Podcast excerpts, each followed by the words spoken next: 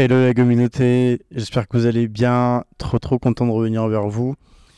Alors on est, euh, on est dimanche 5 novembre. Je suis euh, posé en train de, bah, du coup, de faire l'intro de, cet épisode-là. Euh, pour commencer, je voulais faire un petit récap de l'enregistrement en public qui a eu lieu avec Fatou il y, a, il y a deux semaines maintenant quasiment.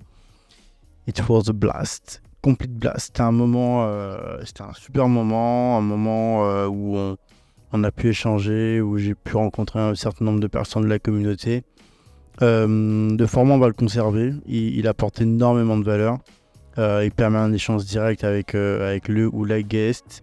il y a une partie networking qui est, qui est super intéressante où vous pouvez rencontrer vos futurs partenaires, vos futurs collègues, vos, vos, business partners. Voilà, on, on, se rencontre, on discute, on échange sur tout plein de sujets. Euh, je veux remercier aussi euh, mes, partenaires sur cet événement-là, donc le Royal World Club qui nous a accueillis et, euh, Maison Tcheco qui est une, entreprise, une boîte qui fait, des tuniques, bah, du coup des tuniques africaines. et, qui, et qui se développe beaucoup et, et que j'ai beaucoup de plaisir à porter et qui a sponsorisé l'événement. la prochaine édition des enregistrements en public est prévu pour le 23 novembre. On aura le plaisir de recevoir Penda So. Euh, Penda est une amie que j'ai rencontrée il y a quelques années euh, alors, que j'étais en discussion avec, PAPS. Euh, elle est directrice générale de PAPS, directrice oui, générale de PAPS Côte d'Ivoire. Penda s'occupe de divers sujets ici.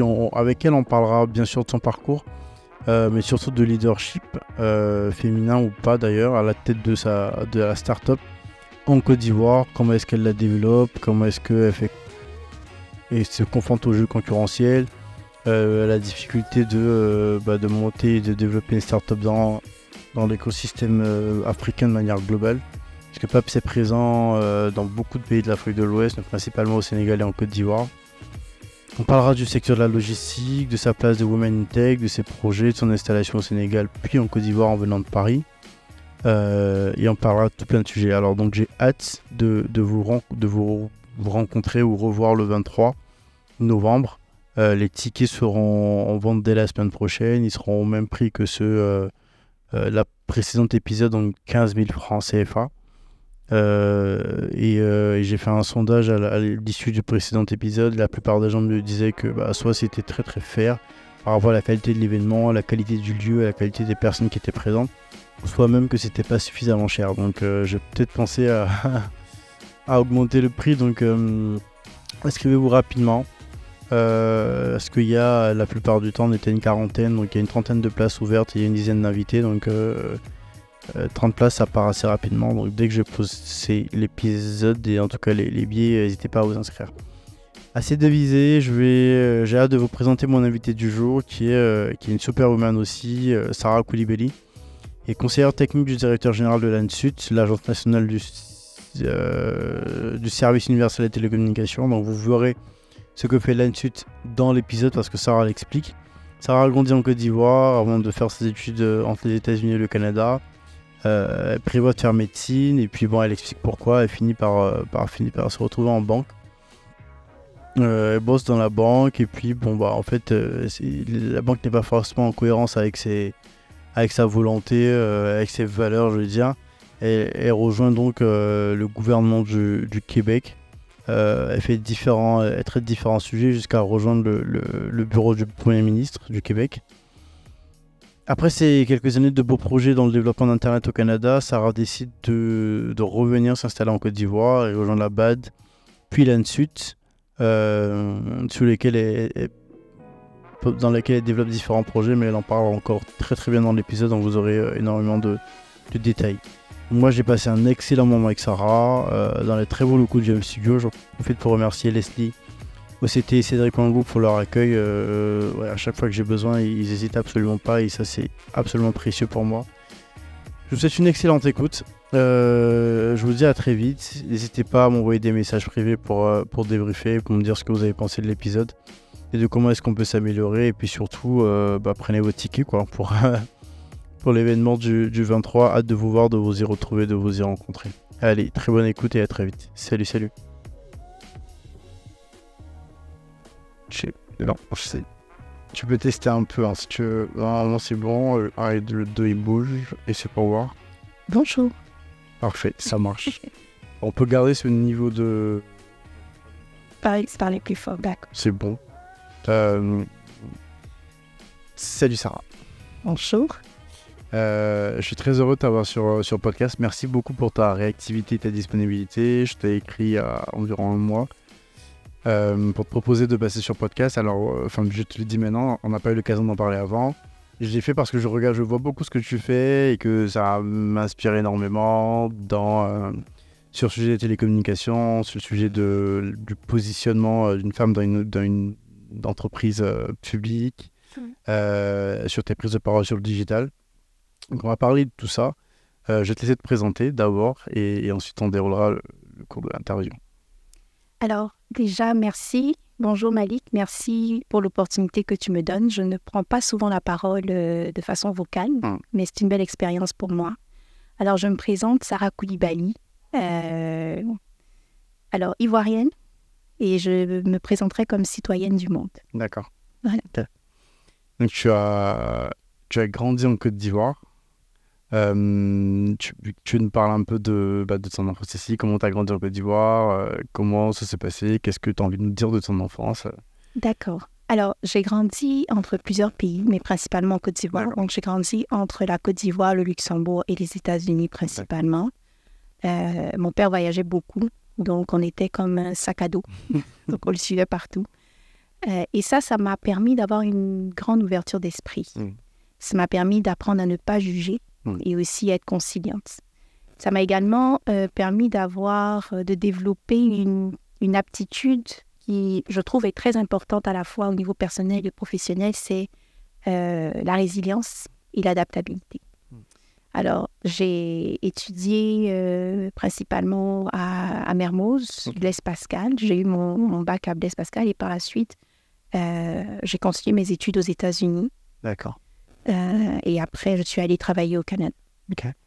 Et tes études euh, aux États-Unis directement, enfin, informatique ou pas du tout? Non, absolument. Alors, absolument pas. Alors, j'ai j'ai pas un background euh, informatique Info. du tout.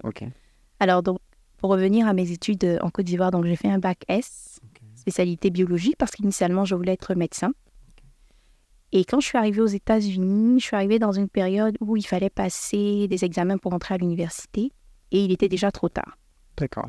Donc, euh, on m'a dit, mais écoute, inscris-toi pour être nurse ou infirmière. Et donc, moi, j'ai appelé mon- mes parents. Donc, j'ai dit, ah, mais euh, il y a une option qui est intéressante. Je vais être infirmière, je vais être nurse.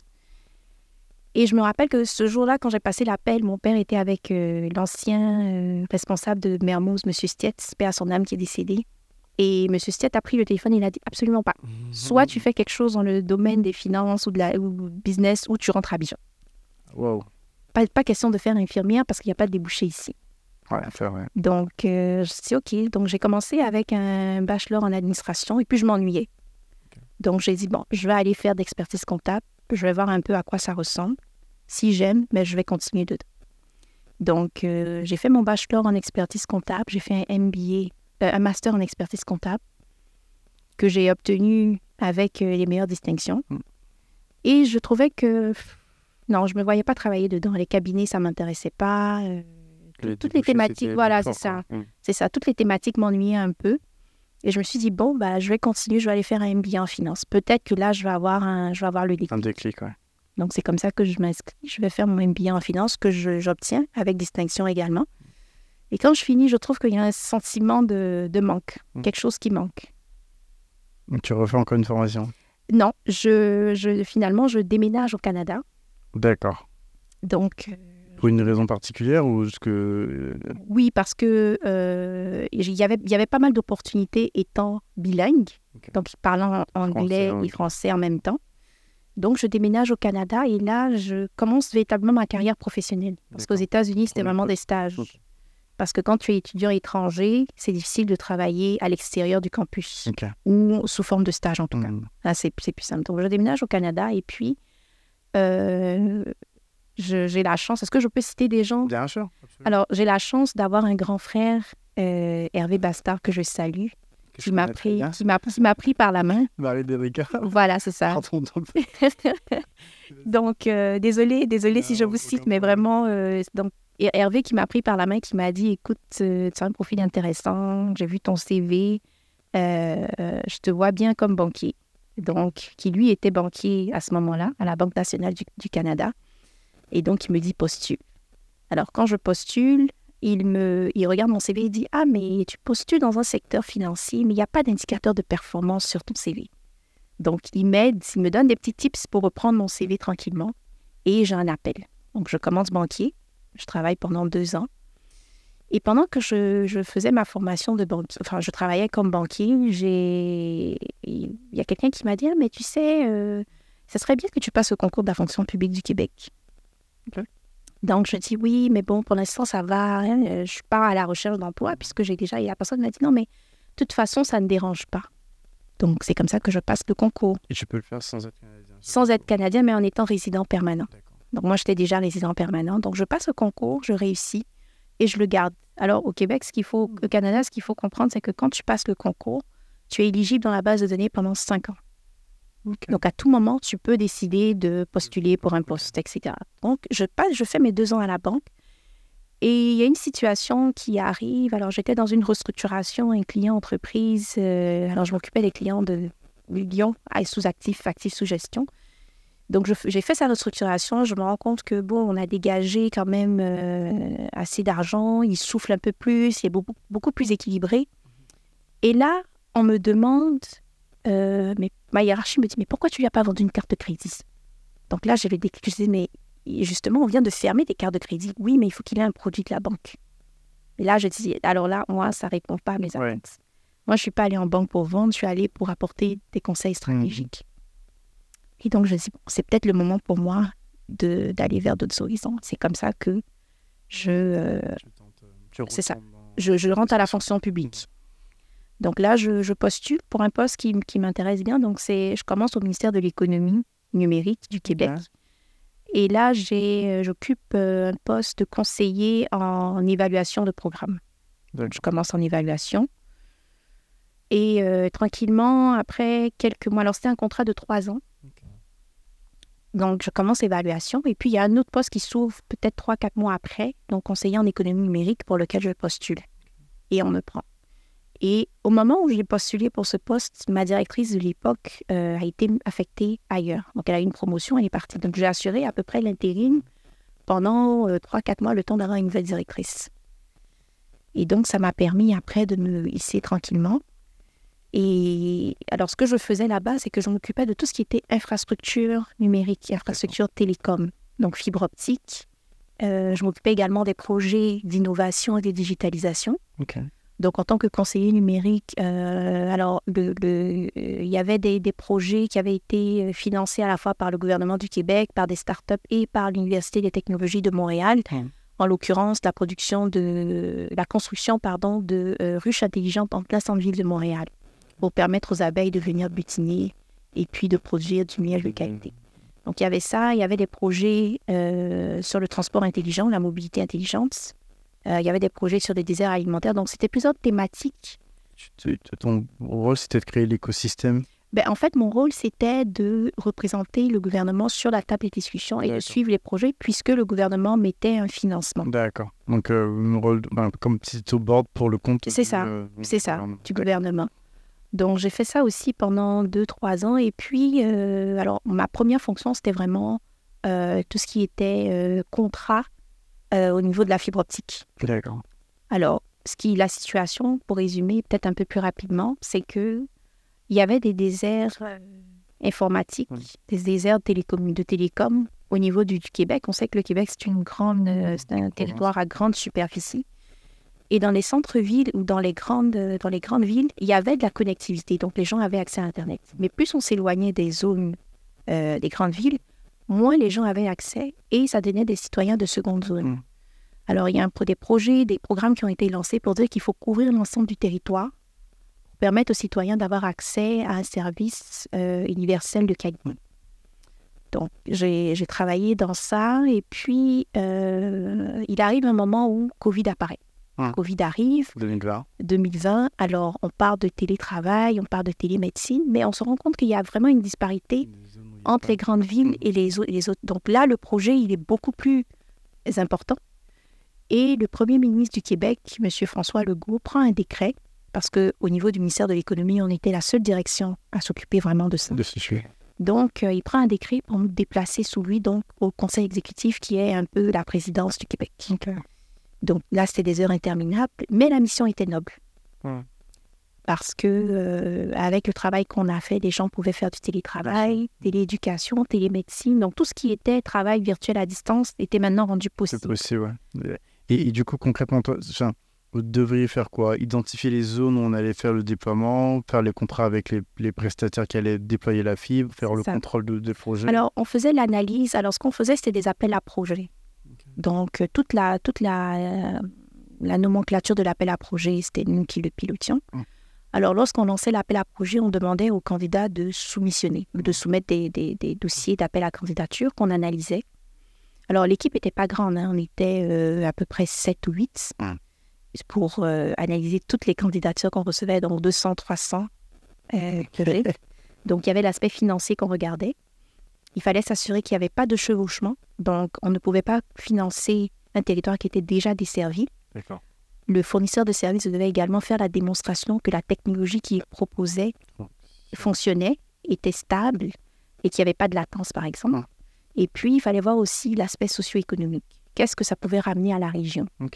Parce que comme c'était un appel à candidature, alors vous pouviez avoir une municipalité, parce qu'on descendait vraiment au niveau de la municipalité, et euh, vous pouviez avoir euh, 3, 4, 5 fournisseurs de services qui, qui soumissionnaient. D'accord. Ouais. Donc, il fallait vraiment euh, être force de proposition pour décider euh, qui est-ce qu'on mettait en avant ou qui, à qui est-ce qu'on octroyait le financement. Après ça, il y avait le suivi. Donc, OK, on a octroyé. Alors, on fait une reddition de compte pour s'assurer que les fonds sont bien euh, utilisés. On s'assure que les matériaux qui doivent être utilisés sont les bons. Toute la chaîne, en fait, de gestion de projet. D'accord.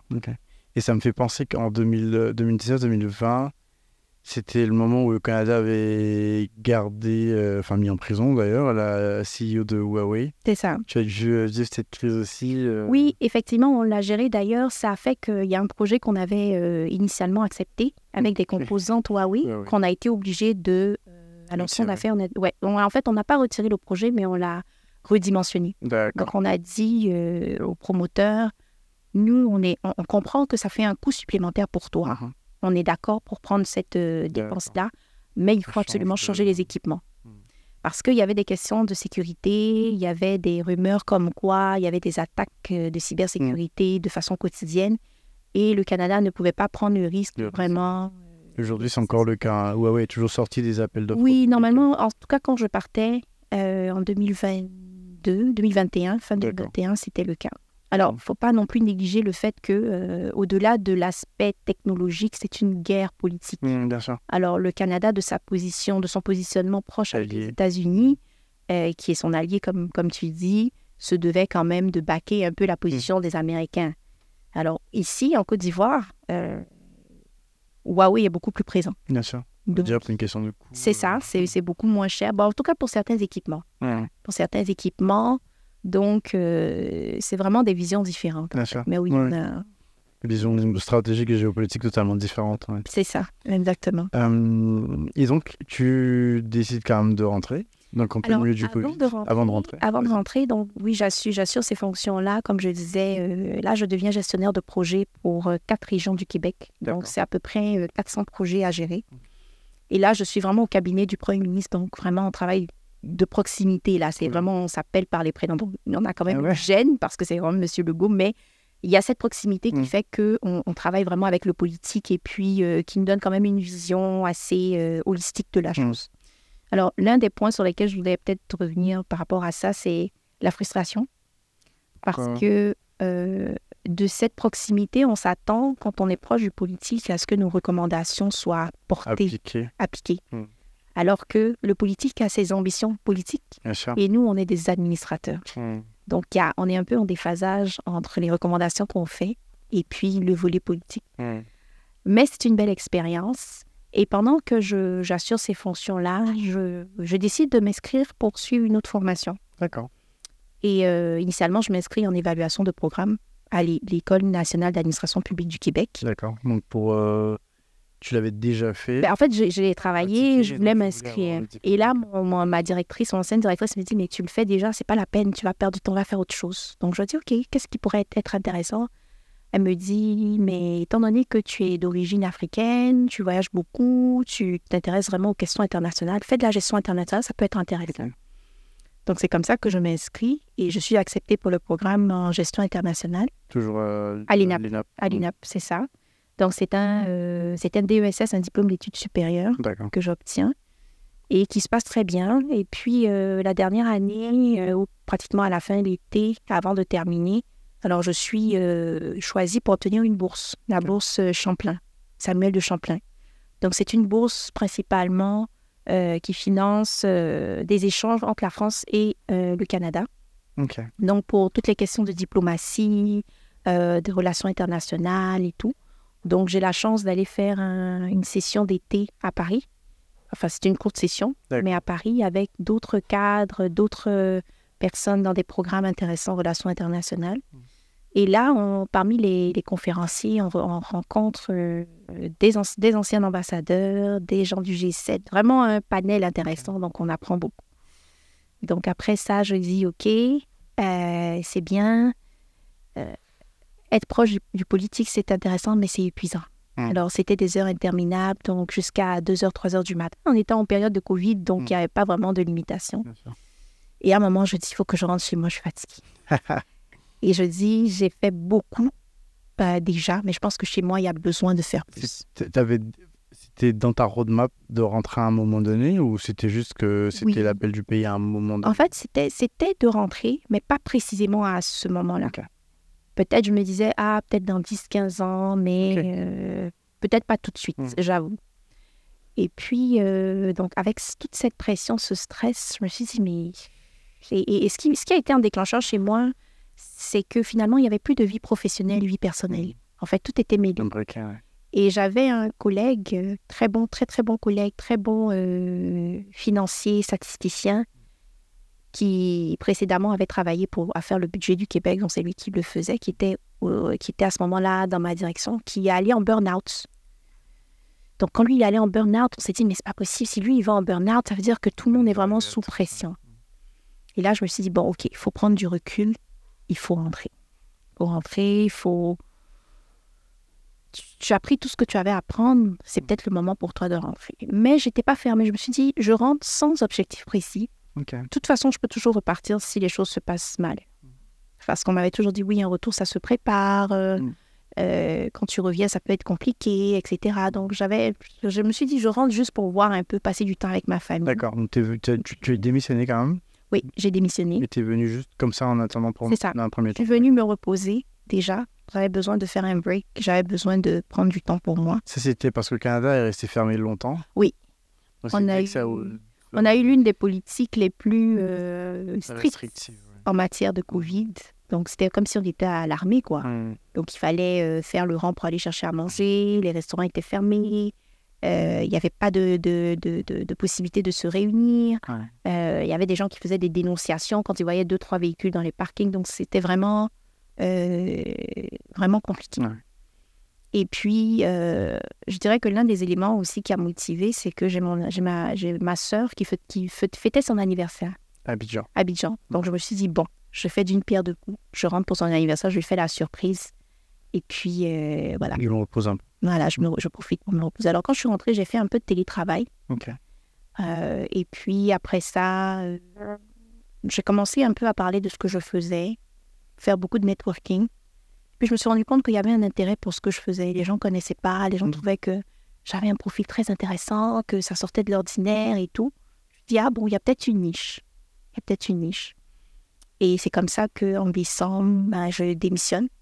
Décembre 2022, je démissionne. Non, 2021 Le 21, pardon. je démissionne et je rentre en Côte d'Ivoire. Alors, avant de rentrer, je fais un tour en Pologne. Euh, je participe au Forum international sur la gouvernance de l'Internet, qui est un événement annuel À titre personnel ou... Non, j'étais allée dans le cadre de mes fonctions. Euh, au gouvernement du Canada. C'est ça. Donc, j'étais à du Du Québec. Québec, pardon. Donc, j'étais allée vraiment pour voir. Alors, c'était un événement qui rassemble euh, une pléthore d'experts de tous les pays pour parler vraiment des nouvelles dynamiques de l'Internet. Hmm. Alors, tout ce qui est régulation, tout ce qui est question du genre, tout ce qui est accessibilité, vulgarisation, etc. Donc, cette année, c'était en Pologne à cause de la COVID. C'était un nombre vraiment euh, Limité. de personnes qui avaient accès, sinon le reste se faisait en. Donc, comme j'ai eu la chance de pouvoir y participer, j'y suis allée et puis je suis rentrée en Côte d'Ivoire. D'accord. Donc, quand je suis rentrée, donc, Sans- décembre- En rentrant sans travail. hein. Oui, sans travail. D'accord. Quand tu rentres, t'as pas encore de. Non, euh, j'ai j'ai pas de travail. euh, je suis rentrée pour me reposer, en fait. D'accord. Comme disent les, les Américains, je suis venue chiller. Hmm. Donc, j'avais plus envie de chiller, de, de prendre du temps. Je voulais passer du temps avec mes parents aussi. Hmm. Parce que ça, c'est un des éléments qui, qui, moi, me fatiguait. C'est le fait. C'est vrai que je voyais mes parents souvent, mais quand on grandit, on a envie de prendre soin de nos parents parce qu'on ne sait pas combien de temps ils, ils Ouais. rester. Et donc, pour moi, c'était important. Et puis, euh, donc, je suis rentrée. Je suis rentrée. euh, et par la suite, j'ai rencontré, euh, au détour d'un mariage, j'ai un, un cousin qui s'est marié, qui m'a présenté à un cousin, un grand cousin à nous. Bah, c'est l'Afrique. Hmm. Et qui- à qui je parlais. Et puis, il me dit, ah, mais qu'est-ce que tu fais et tout? Et puis, je lui disais, ah, mais je fais ça, j'ai envie de travailler. Bon, il me dit, mais tu, tu cibles quelle compagnie? Je dis, bah, Orange. Je dis, non, non, non, non, pas Orange. Ah bon. Encore Il dit, non, non, non, non, non. Tu peux, tu peux mieux être dans les organismes internationaux. Il y a beaucoup plus de, de possibilités pour toi. Donc lui, il me prend la main, il me, il me, il me, il me fait rencontrer un ami à lui qui est vraiment dans le secteur des TIC chez Orange, euh, qui, qui, est vraiment au niveau international, qui connaît pas mal de gens. Et donc lui qui me guide vraiment un peu petit à petit dans toutes les activités que je, que je fais. Alors, donc là, je, donc, je suis à Abidjan, je prends le temps de vraiment m'installer, de participer à des forums, Mm. de revoir mes anciens amis qui sont rentrés, qui sont aujourd'hui euh, ont des entreprises, qui travaillent et tout. Et lors de, de discussions, ah, mais qu'est-ce que tu fais? Ah, ben, je suis dans les TIC, ah, je, fais, je travaille dans les infras, ah, mais ça peut t'intéresser, est-ce que je vais regarder telle structure Et donc, c'est comme ça que tranquillement, euh, j'ai un, un meilleur ami à moi euh, qui me dit, ah, mais toi, tu cherches un emploi, non? Je dis oui, on peut dire ça. Il me dit, ah, bah, écoute, j'ai un grand frère qui est en train de recruter en ce moment. Euh, je te donne son, son contact, essaie de lui envoyer ton CV ou envoie-moi ton CV, je vais lui transférer si ça l'intéresse. Je, je vais balancer. Je- donc, j'envoie mon CV et ça, il s'avère que c'était pour la BAD. D'accord. Donc, c'était un poste de consultant en innovation, euh, Intelligent Insights et Innovation. Ok. Donc, euh, je dirais que mon, mon recrutement à la BAD a été l'un des plus complexes. Ça a duré pratiquement une semaine. Complexe une semaine. Complexe. Une semaine de, de- D'entretien jours. d'entretien, ouais.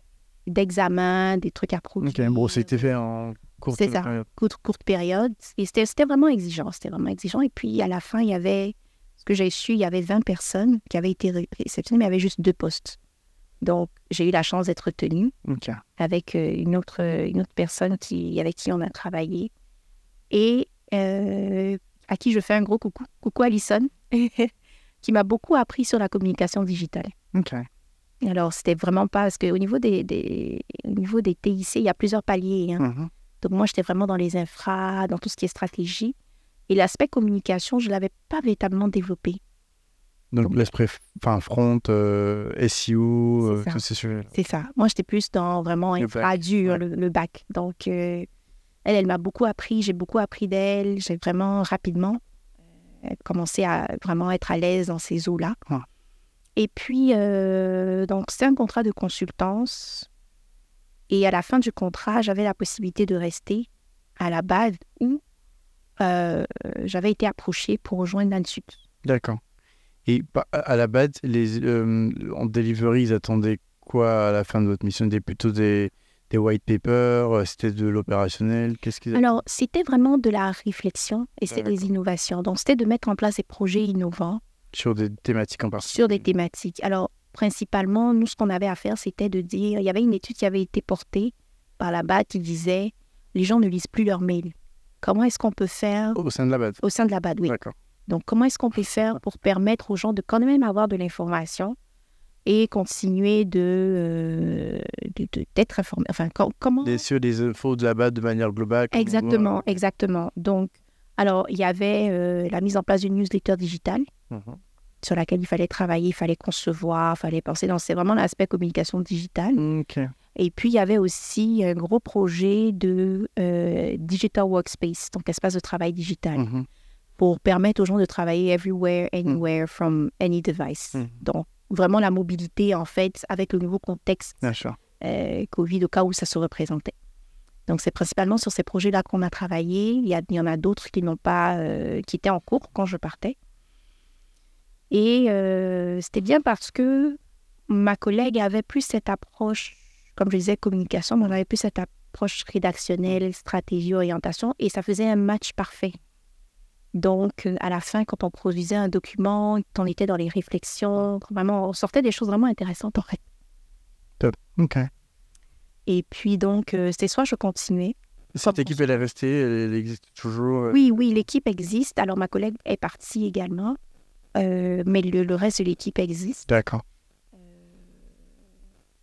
Mais j'avais le choix entre rester Et partir là-dessus. et partir à l'ANSUS, entre autres. Parce que j'avais, j'avais une offre de l'ANSUS, j'avais une offre d'une autre agence internationale, enfin, d'une agence interna- internationale. Par contre, l'agence internationale, c'était effectivement télécom, mais ça portait plus sur l'éducation. Ok. Donc, moi, je voulais retourner vraiment, quand j'ai lu la mission de l'ANSUT, c'était exactement la même mission que ce que je faisais au Québec. Et je me suis dit, je retourne à mes amours. Euh, bon, enfin, c'est le podcast mentoring, hein, donc on parle de tout. Oui, bien sûr. Est-ce que euh, tes considérations, elles ont été essentiellement sur le, le, fond- le métier, quoi, ou est-ce qu'il y a eu les offres finan- financières qui étaient... Alors, très bonne question. Ah. Alors, quand j'ai été, quand j'ai été recrutée à la base, j'ai été prise comme expatriée parce que je suis canadienne. Ouais. Alors, j'avais tout le package. Hmm, Et quand je suis partie à l'ANSUT, j'ai perdu la moitié de mon salaire. ok. Donc, non, les considérations n'étaient pas financières. D'ailleurs, je me rappelle avoir parlé à un de mes mentors euh, qui a beaucoup, beaucoup, beaucoup d'expérience, à qui j'ai dit, mais je ne sais pas quoi faire. Euh, Est-ce que je reste à la BAD Euh, C'est la BAD. Bon, parce que quand je disais aux gens que j'étais à la BAD, tout le monde était, Ah, mais moi j'ai appliqué à la BAD dix fois, on m'a jamais pris. Comment tu as fait? Je ne sais pas, j'ai postulé. Hmm. Ou alors aller vers un, un emploi qui, où il va y avoir énormément de challenges, Hmm. où le salaire n'est pas le même Que le- j'avais. qui, qui est quand même correct Mm. et où je vais vraiment m'éclater. Alors, il m'a dit, il m'a il m'a fortement recommandé d'aller à l'ANSUT parce que pour lui, j'y allais pas comme consultant, Mm. j'y allais comme conseiller technique avec rang de directeur, Mm. ce qui me permettait au niveau de ma carrière de revenir euh, postuler à la BAD Avec un directeur. comme directeur ou Mhm. avec l'expérience de directeur. Donc, quand j'ai regardé les deux, enfin, j'ai pesé les deux options dans la balance, je me suis dit, OK, je me lance. D'accord.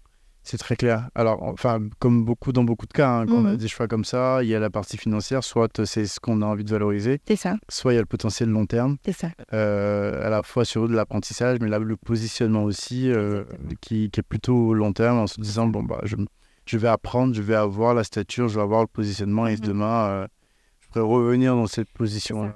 Et l'autre élément aussi par rapport à ça, c'est que moi, j'avais pas d'expérience locale. Mhm.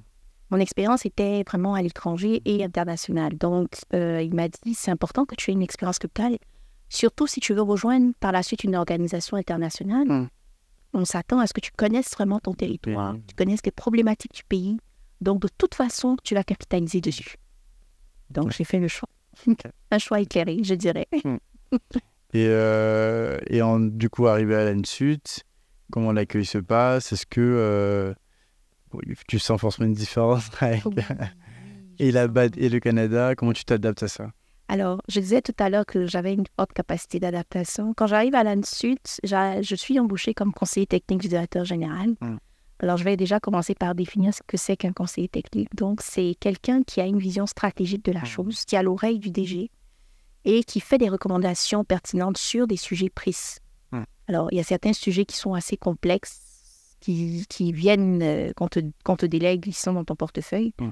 pour lesquels on s'attend vraiment à ce qu'il y ait une réflexion stratégique en arrière. Mm. Donc, quand j'arrive, je trouve une agence, je trouve euh, une, de nouvelles instances. Alors, l'ANSUT a eu des petits problèmes de gestion euh, les années précédentes. Alors, quelques mois avant que j'arrive, on a un nouveau directeur général, un nouveau conseil d'administration, un nouveau président du conseil d'administration. Donc tout est, Renouvelé. tout est renouvelé, mais les personnes qui travaillent là-dessus sont les mêmes, pratiquement. Alors, il y a des habitudes de travail que les gens ont, donc il faut dealer avec ça. Donc, euh, je dirais que c'est important de comprendre. Surtout quand tu viens de l'étranger. surtout quand tu viens de l'étranger, tu es très exigeant. Ouais. Mais Et, les gens, ils ont ce regard-là de il va vouloir venir changer. alors, Et- alors, alors, ça, c'est très vrai parce que euh, déjà, moi, je suis très jeune. Mm. Je pense que dans la moyenne d'âge de, de là-dessus, je suis la plus jeune. Mm. Et euh, en plus de ça, je suis une femme. Donc, je suis. euh, alors, c'est pas une minorité, mais en tout cas, je, je suis dans les deux, euh, dans les deux canevas. Mm. Donc, quand j'arrive et je regarde mon comité de direction, je suis la seule femme et la plus jeune du comité de direction. Alors, on s'entend que c'est pas toujours évident Bien sûr. de faire passer des messages. De... Mais quand même, j'ai un directeur général qui est très ouvert, qui est orienté résultat, qui comprend en fait euh, que pour relever l'agence, il y a un travail qui doit être fait. Mm. Il y a des sacrifices qui doivent être faits et il y a une excellence opérationnelle qu'il faut aller rechercher. D'où le fait qu'il soit allé me chercher Bien sûr. pour venir euh, en appui. Et donc, euh, alors je dirais que ça se passe bien. Et puis, euh, comme ça, il me demande de- d'assurer euh, de nouvelles fonctions. Donc, je dis OK.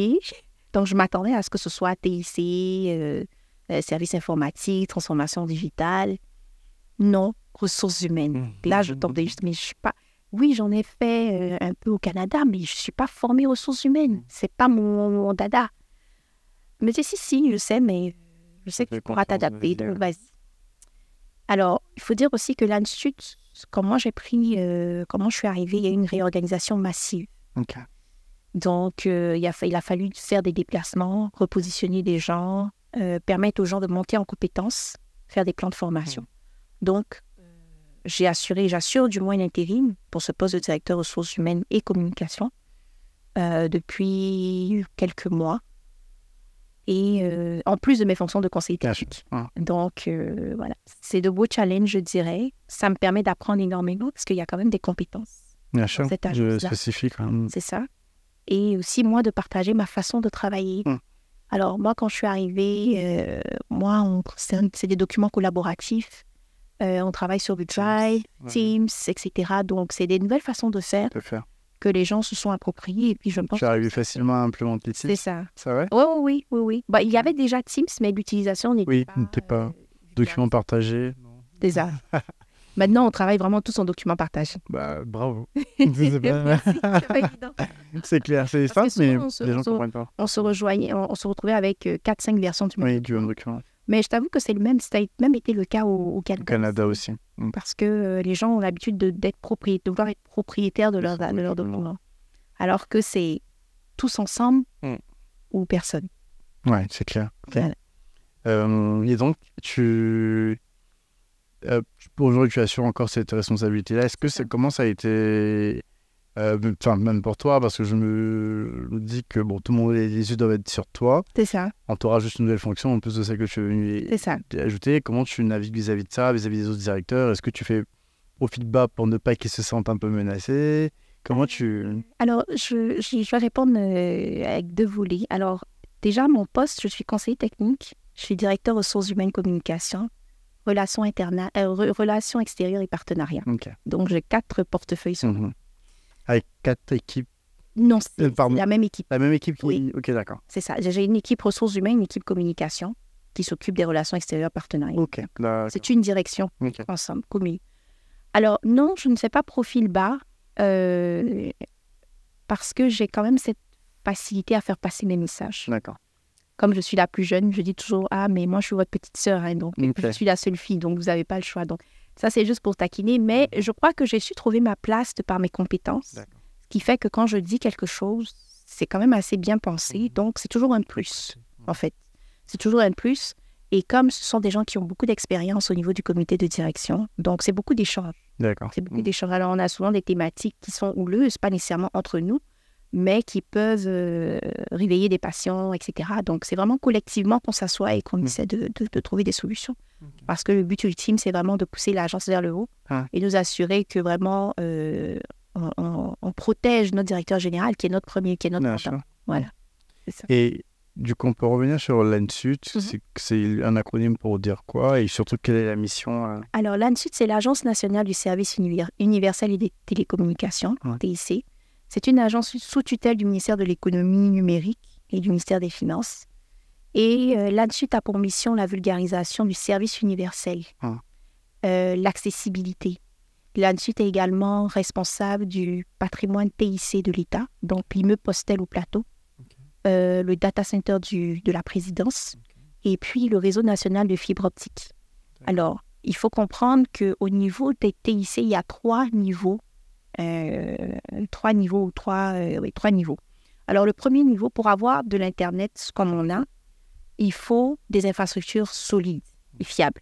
Donc, aujourd'hui, l'une des technologies euh, qui a prouvé son efficacité, c'est la fibre optique de par la le, le- de par le territoire ivoirien, de, la, par, de par la superficie, c'est la technologie qui a été choisie. Ok. Donc, après, les, après, le, après le, le réseau, vous avez des fournisseurs de services. Donc, vous avez Orange, MTN, qui ont pour mission, Et. Et Move, oui. Trois. Non, c'est vrai, c'est vrai, effectivement. Orange, MTN, Move. Et le quatrième, je crois, qui, qui veut rentrer, qui, va bientôt euh, pénétrer le marché, euh, qui ont pour mission de donner... J'avais pas l'info. En télécom Oui, global Oui, je crois, que, je crois que c'est en télécom. D'accord. Je pensais que c'était que sur la partie euh, fournisseur d'accès Internet. Ah, ben, j'ai j'ai pas l'information, par contre, parce que c'est encore c'est privé. Je je Hmm. j'ai pas, j'ai pas l'information, mais je sais qu'il y a un nouvel opérateur qui doit s'installer D'accord. très bientôt. Donc, vous avez ces fournisseurs de services-là qui, eux, ont la mission de donner accès, Hmm. Euh, pardon, de- de- de- d'apporter le service universel chez le client. Donc, vous avez, vous avez les fournisseurs de services. Et, en- et ensuite, maintenant, vous avez les entreprises et startups qui développent des projets grâce à ces infrastructures stables qui ont été, euh, qui ont été euh, développées.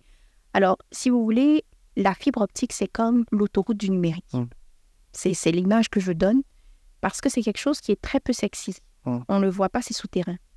Alors, les gens ont souvent du mal à savoir ou à comprendre c'est quoi la fibre optique? Alors qu'une route, on voit, quand on met des pavés, on voit clairement ce qu'on fait, on creuse, etc. Mm. Euh, donc, c'est un peu ça. Ok. D'accord. Donc l'ANSUT va, comme enfin, on a parlé un peu avant, va aller développer, donc mettre du service Universel. universel, donc la fibre optique dans des zones où les opérateurs traditionnels N'irait pas. n'iraient pas pour des raisons de rentabilité. Exactement, tout à fait, tout à fait. Et, et donc, et vous êtes en charge de ces projets-là. Euh, vous n'avez pas vous-même une entité de déploiement de. Alors, alors ce qu'on a, nous, c'est le réseau national euh, au débit. Donc, l'ANSUT a, a construit le réseau national au débit qui sillonne l'ensemble du territoire Mhm. et qui vient en complémentarité avec le réseau qui a été déployé par les fournisseurs de services informatiques. Et ce que nous, on fait, c'est que on, on allume, en guillemets, c'est un terme euh, technologique, mais on allume notre fibre pour donner de la capacité aux fournisseurs de services qui, eux, peuvent l'utiliser pour après... euh, Fournir leur C'est propre ça. service. exactement. Que par exemple, enfin, je vais voir si on est, chaud- on est OK. hein. Mhm. Orange va. va- Enfin, Orange. Une un opérateur, ça, un faire, opérateur, un- un fournisseur un, d'accès va, va faire une fibre optique pour aller jusqu'à Yamoussoukro. C'est ça, Même de Yamoussoukro à un village. euh, Peut-être que ça l'intéresse L'État va le faire. L'ANSUT va le faire pour le compte ça. de l'État. Mhm. Et va allumer, comme tu, comme tu disais, euh, cette fibre-là pour qu'Orange puisse aller jusque-là. Exactement. Et du coup, il y a peut-être un partage de, de charges. Alors, il y y a des redevances. Nous, on perçoit des redevances des fournisseurs de services. Donc, euh, c'est une, une sorte de taxe qu'on perçoit qui nous permet, nous, de développer notre réseau et puis de, de- de développer d'autres projets aussi. hein, parce qu'on on a, on a pour ambition, alors le nouveau directeur général a pour ambition de faire des petits projets à fort impact, principalement dans les zones euh, non urbaines, par exemple. D'accord. Donc, quand tu dis projet, projet euh, start-up. euh, Oui, ça peut être des d'accord. TIC. Alors, euh, alors qu'est-ce que je peux donner comme exemple? Alors, il y a eu des projets qui ont été lancés dans le passé avant que moi je n'arrive. Un, un citoyen, un ordinateur, par exemple. Euh, un étudiant, un ordinateur. Donc, c'était. ça sous le couvert de l'ANSUT. Ça, c'était sous le couvert de l'ANSUT. Ça, c'était des projets de vulgarisation, d'accessibilité. Donc, de permettre, par exemple, aux étudiants d'avoir une connexion stable, où ça pouvait être des ordinateurs, ou ça peut être des logiciels, pour leur permettre vraiment de d'être dans l'écosystème des TIC, en fait. Ok. Alors, ça, c'est au niveau des, des étudiants, mais vous avez, quand vous prenez, euh, vous prenez la population ivoirienne, vous avez des agriculteurs, vous avez... l'idée aussi, on avait des cybercentres communautaires, donc c'était de permettre aux gens dans les régions, par exemple, de ne pas avoir besoin de venir à Abidjan pour faire des demandes de papier. Ah. Donc, ils peuvent juste aller dans le cybercentre, ils ont une assistance, ils font leurs demandes. Ça évite des coûts, ça évite des déplacements inutiles. Donc, il y a plein de projets comme ça euh, qui ont été pilotés par l'ANSUT avant, avant que moi je n'arrive.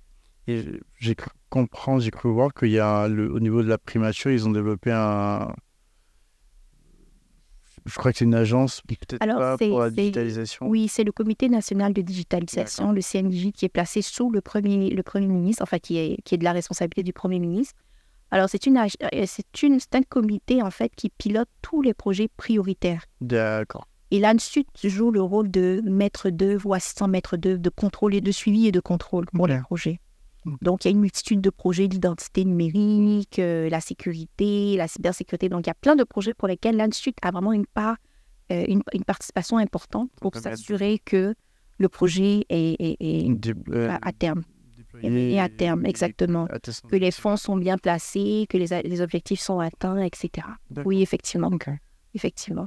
Et ça, c'est bien parce que ça permet vraiment de pousser en avant les TIC. Hum. Ça permet vraiment de, de redonner à l'Institut sa position, son positionnement dans l'écosystème. Parce que vous savez, tu sais que, alors, l'écosystème des TIC, il y a, il y a, vous avez, tu as l'RTCI, le régulateur, le ré- régulateur, pardon. Tu as l'AIGF, qui gère les fréquences. Tu as l'Institut, euh, tu as les ATIC, c'est l'école L'école. qui forme aussi. Et puis, tu as les opérateurs, tu as, tu as d'autres, tu as Jeunesse Numérique, tu as plein de, de, de startups aussi qui viennent se greffer, le CI20, tu as plein de, de- d'organismes en fait. Et il n'y a pas. y a- tout ça, il n'y a pas de gouvernance hein, commune de tous les acteurs? Non, pas vraiment, D'accord. pas vraiment. Bon, peut-être que c'est même pas nécessaire. Enfin, il y a- il y a- C'est- c'est- c'est- je dirais que c'est nécessaire. Alors, il faut, il faut euh, tu, as, tu as par exemple SNEDAI aussi qui, rentre, euh, qui est Ouais, privé, qui rentre dans... Voilà. euh, Alors, justement, c'est de s'assurer que on ne se marche pas sur les plates-bandes. euh, Mais pour ça, il faut revenir aux prérogatives. Il faut voir qui fait quoi exactement dans l'écosystème. texte. qui doit faire quoi. Donc, euh, oui, des fois, on peut se marcher sur les plates-bandes, mais généralement, ce qu'on fait, c'est des, plus des collaborations. On essaie vraiment de pouvoir collaborer sur des projets. Euh, alors, par exemple, il y a des, le projet d'identification l'ONICI va travailler avec l'ANSUT, travailler avec d'autres entités pour être sûr qu'on a une base de données sûre et fiable. Parce qu'aujourd'hui, euh, l'un des problèmes de la digitalisation, qui est la première étape avant la transformation digitale, c'est la donnée. Donc, euh, l'ivoirien, le citoyen, a très peu de connaissances sur ce qui peut être fait de sa de donnée. sa donnée, ouais.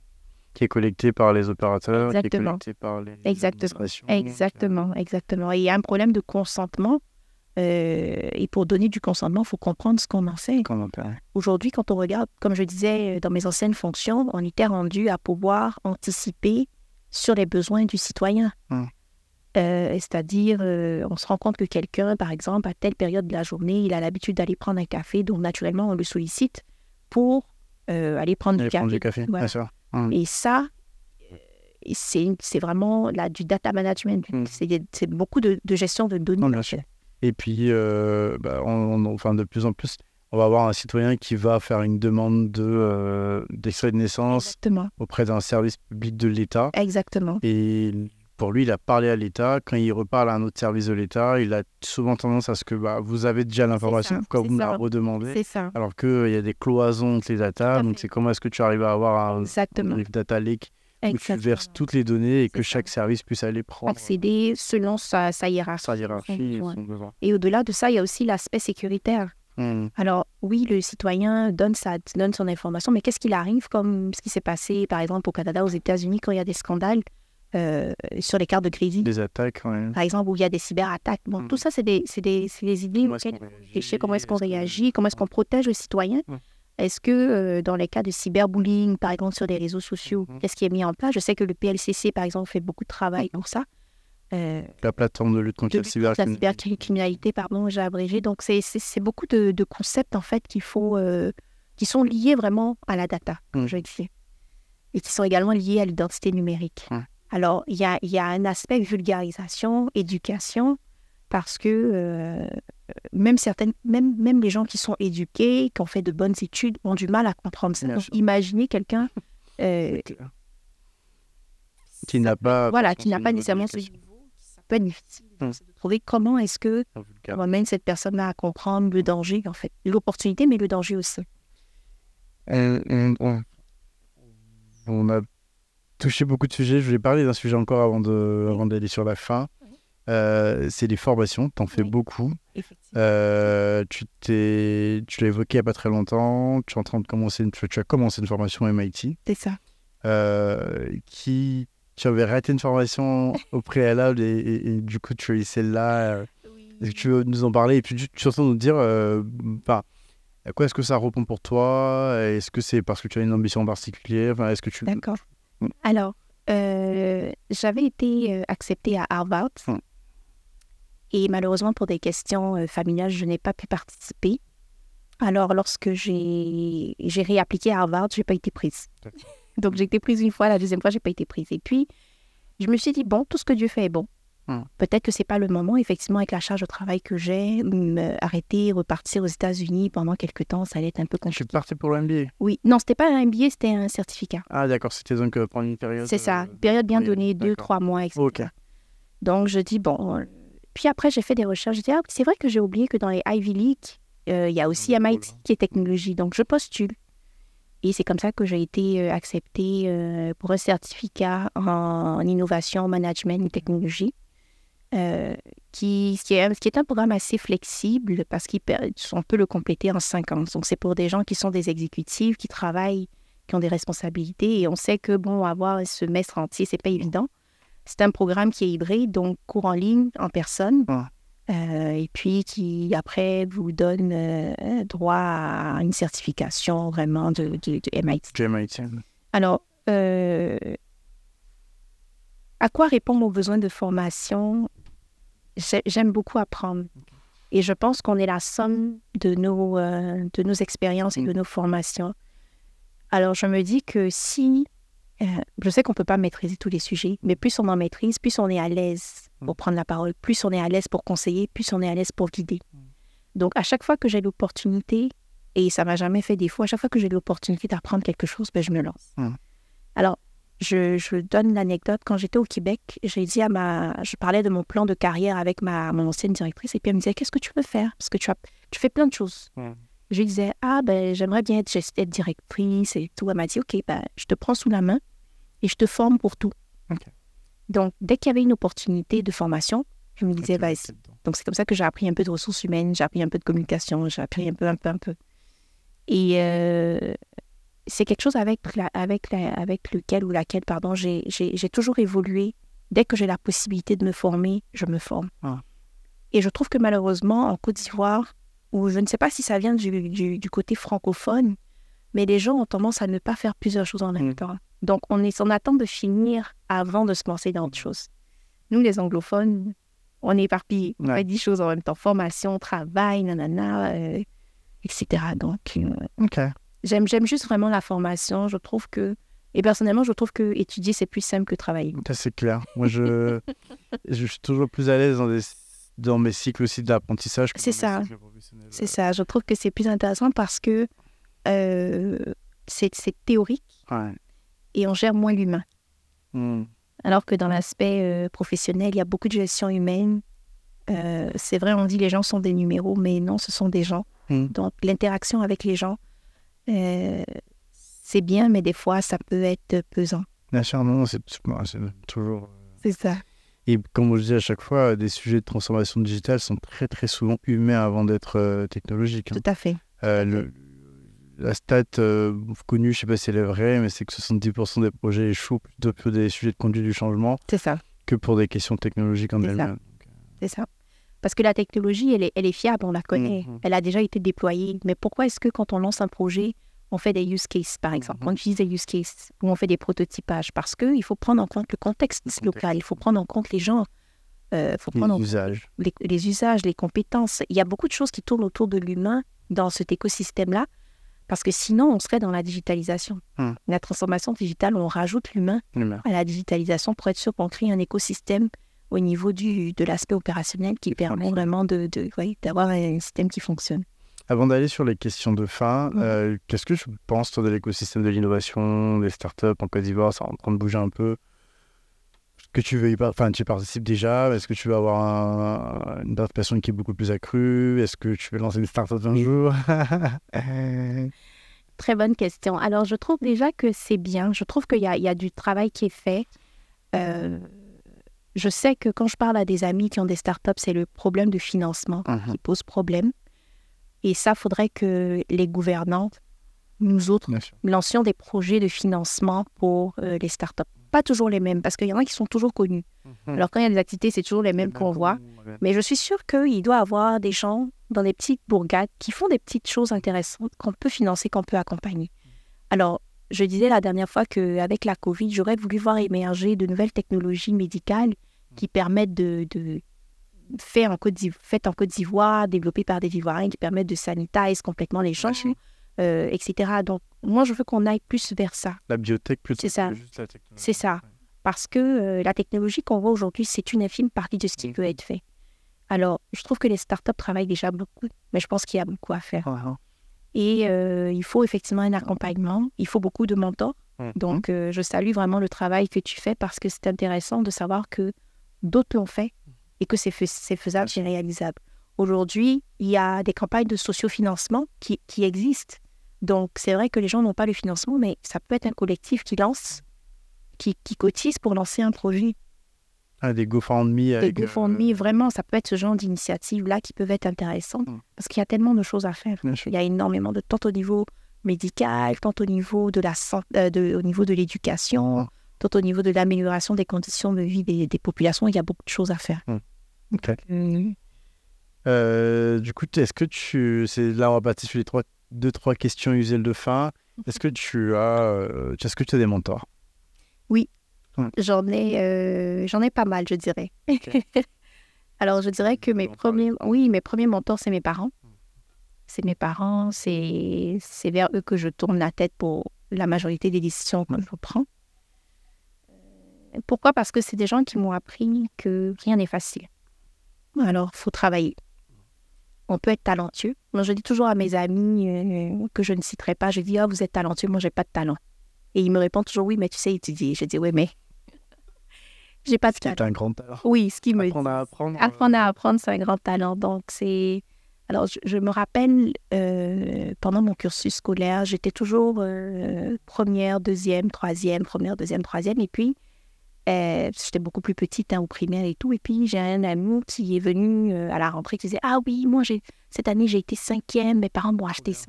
Moi, je dis ça. Donc, j'étais comme Mais moi, je connais pas ça.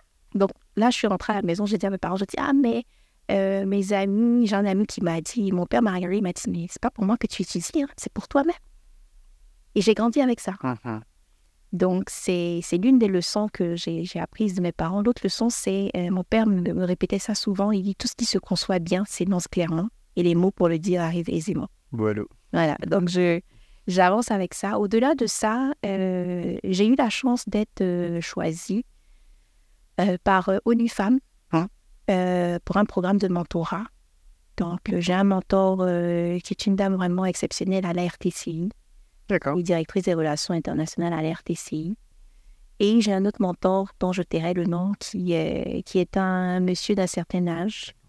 Donc, c'est lui qui m'a dit euh, oui, Anne Sud versus. Euh, et qui, qui, lui, a, a vraiment œuvré dans les organismes internationaux, euh, qui, qui a vraiment une bonne expérience politique mondiale. Et puis, j'ai d'autres personnes que j'appelle grands frères, qui sont également des mentors, qui ont accompli pas mal de choses, qui, euh, et qui sont généreux en partage. Hum. Donc, que je peux appeler à tout moment quand j'ai des questions sur une problématique qui n'ont pas de retenue à aider. Quoi. Faut qu'il vienne chercher un mentor. euh. on va, on va en C'est vrai, c'est vrai. Je, je vais, je vais référer, effectivement. Avec plaisir. Euh, Est-ce que tu as des références culturelles? Euh, de livres que tu partages le plus autour de toi, euh, le podcast que tu écoutes le plus, euh, la série Netflix qui t'a marqué dernièrement, ce que tu veux? Alors, la série Netflix qui m'a marqué, c'est Black Mirror. Ouais. Donc, série technologique Technologie jusqu'au bout. hein. qui te démontre à quel point il y a énormément de choses qui peuvent être faites et qui sont Ouais. déjà faites, hein, qui sont développées en laboratoire. Parce que l'élément important, c'est que nous, on investit très peu en recherche et développement. Mhm. Mais quand on prend les grandes compagnies, le budget de recherche et développement est colossal. Énorme. Donc, euh, donc il y a Black Mirror. Euh, alors, je lis peu de livres, euh, comment je dirais? Roman classique. Oui, roman classique. Je suis plus dans euh, roman policier. Non, roman Ah, policier ok. plutôt. Roman policier. Euh, alors, ça permet d'avoir une certaine structure. Et puis, euh, à part ça, euh, podcast, j'utilise, j'écoute pas beaucoup. Moi, j'ai grandi dans les livres. hein.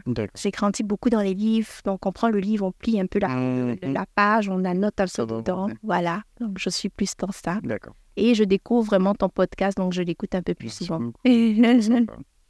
Euh, Est-ce que j'avais une dernière question? Non, j'ai testé le mot de la fin. Je, je crois que j'ai une dernière question mais elle me vient pas, c'est pas grave. Le mot de la fin, nous dire euh, ce que tu as envie de nous dire pour finir. D'accord, alors merci, merci à toi pour l'opportunité. Euh, J'espère en fait que mon témoignage va en inspirer plusieurs Mm. parce qu'il n'y a pas de, y a pas de ligne droite en fait dans l'apprentissage, dans le travail, dans, dans ce qu'on entreprend. Euh, je dis toujours qu'on n'a pas le monopole de ce qu'on devient, Ouais. mais on peut travailler dur pour y arriver. C'est clair. Et pour moi, j'aimerais, je trouve que dans le secteur des TIC, des télécoms, il y a très peu de femmes. Hum. Il y a très peu de femmes, il y a très peu de jeunes filles. Alors, j'aimerais encourager les jeunes filles qui ont du mal à faire des choix, Hum. qui ne savent pas vraiment vers où s'orienter. J'aimerais leur dire qu'il y a énormément de possibilités dans le secteur des TIC. Alors, c'est un secteur qui va aller en crescendo parce Hum. que dans quelques... aujourd'hui, on parle de l'intelligence artificielle. Demain, on aura la réa- réalité augmentée on aura l'Internet des objets, on aura toutes, ces, toutes ces dimensions, tous ces sujets-là qui, euh, qui commencent à se développer en Occident, mais Mm. qui sont à vraiment à l'état immature, à l'état bébé, comme je le dis ici. Donc, il y a un potentiel, il y a énormément de choses à faire. Donc, j'encourage vraiment euh, les jeunes filles Mm. à se former. J'encourage euh, tout le monde à se former de façon continue. Lorsque vos entreprises lancent des plans de formation, ne boudez pas, Mm. allez-y. Si C'est une expertise que vous allez acquérir et c'est un plus pour vous. Ouais. Ça vous permet demain, lorsque vous postulez pour un autre poste, de voilà, D'avoir ça. d'avoir soi, ça. euh, c'est mm. ça. Super intéressant. Merci beaucoup, euh, Sarah. Il y a des choses qui me viennent encore maintenant, mais on va refaire un podcast euh, C'est bon. si, si on relance. Euh, merci beaucoup. euh, et, et si les gens veulent te contacter, euh, après avoir écouté, moi, tu, tu as expert, moi je sais sûr hein, que les gens euh, vont avoir de, énormément de matière, ne serait-ce que par ton parcours, ne serait-ce que par ta mobilité professionnelle à la fois euh, Mhm. au- enfin, aux États-Unis, ensuite au Canada, puis ton retour. Donc c'est énormément, au-delà même des sujets techniques, euh, ne serait-ce que des sujets de vie au quotidien que les gens vont, auront besoin de, de savoir, de se rassurer. Beaucoup de gens qui veulent revenir en Afrique ont besoin de se rassurer alors qu'on était là hein, avant de partir. Mais, C'est ça. C'est ce que je dis. mais quand on revient, on veut se rassurer alors qu'on a- C'est chez nous. mais bien sûr. C'est chez nous. Mm. Revenons. Et, si, quand on veut te contacter, bon, sans que tu sois submergé, est-ce qu'on peut te contacter sur les Bien sûr, il n'y a aucun problème. Je réponds toujours. euh, je prends toujours une, une minute pour répondre. Ce que je dis, c'est le partage. Ouais. Alors, pour arriver où je suis, c'est parce que les gens ont partagé avec moi. C'est parce que les gens ont eu du temps pour moi. Donc, moi, je, les Américains disent give back. Mmh. Je give back. Donc Sarah avec deux R, H à la fin, C'est ça. et Koulibaly comme C'est ça. Exactement. Exactement. Merci beaucoup Sarah. Merci à toi.